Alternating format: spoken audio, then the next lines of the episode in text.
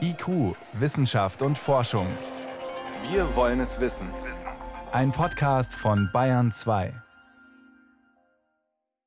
Mehr Hochwasser, mehr Hitzewellen, mehr Dürreperioden.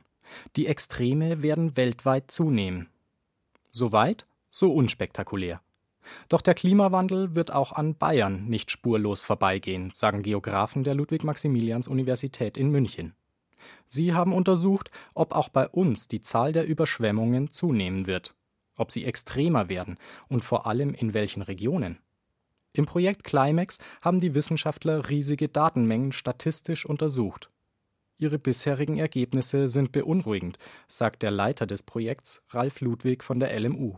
Wir sehen in unseren Simulationen eine allgemeine Abnahme von Abfluss in den bayerischen Flussgebieten, mit Ausnahme der Alpenflüsse. Aber, und das ist das Entscheidende, die extremen Hochwasserereignisse nehmen zu. Also wir müssen davon ausgehen, dass die Hochwasserspitzen vor allen Dingen in Südbayern deutlicher zunehmen werden.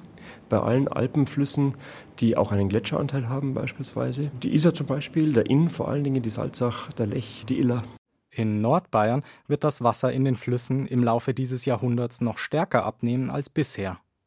Das wird dazu führen, dass das Wasser auch langsamer durchs Bett fließt. Gleichzeitig, so zeigen es die Klimamodelle, wird in anderen Regionen die Zahl der Extremereignisse steigen. Sprich, die Flüsse werden häufiger ihr Bett verlassen und Land überschwemmen. Und das bringt massive Herausforderungen mit sich, sagt Holger Komischke. Er ist beim Landesamt für Umwelt zuständig für Klimawandel und Wasserhaushalt.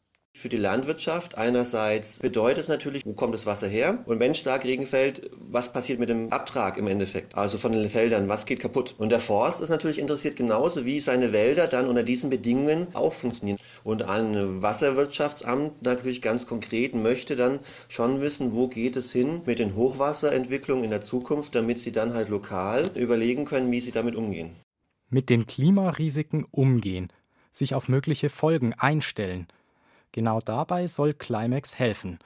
Mit Hilfe von Simulationen können die Forscher berechnen, wann das Niederschlagsrisiko wo steigt. Beispiel Starkregen. Der ist nach wie vor nur sehr schwer vorherzusagen. Solch heftige Niederschläge treten in der Regel so kurz und kleinräumig auf, dass man sie ohne Simulationen eigentlich nicht erfassen kann. Genauso problematisch sind immer längere Zeiträume, in denen zu wenig Wasser da ist, sagt Ralf Ludwig. Das ist vor allen Dingen die Sorge, die auch, glaube ich, in Nordbayern die größere Rolle spielen wird, auch längerfristig, für die ganze Bewirtschaftung von Wasserressourcen, aber auch für die Landwirtschaft, für die Energiewirtschaft, wenn man so will. Eine Energiewirtschaft, die auf erneuerbaren Energien basiert, wird auch betroffen sein von Folgen des Klimawandels. Also etwas, was bis jetzt gar nicht so sehr im Fokus der Öffentlichkeit steht, was aber berücksichtigt werden muss.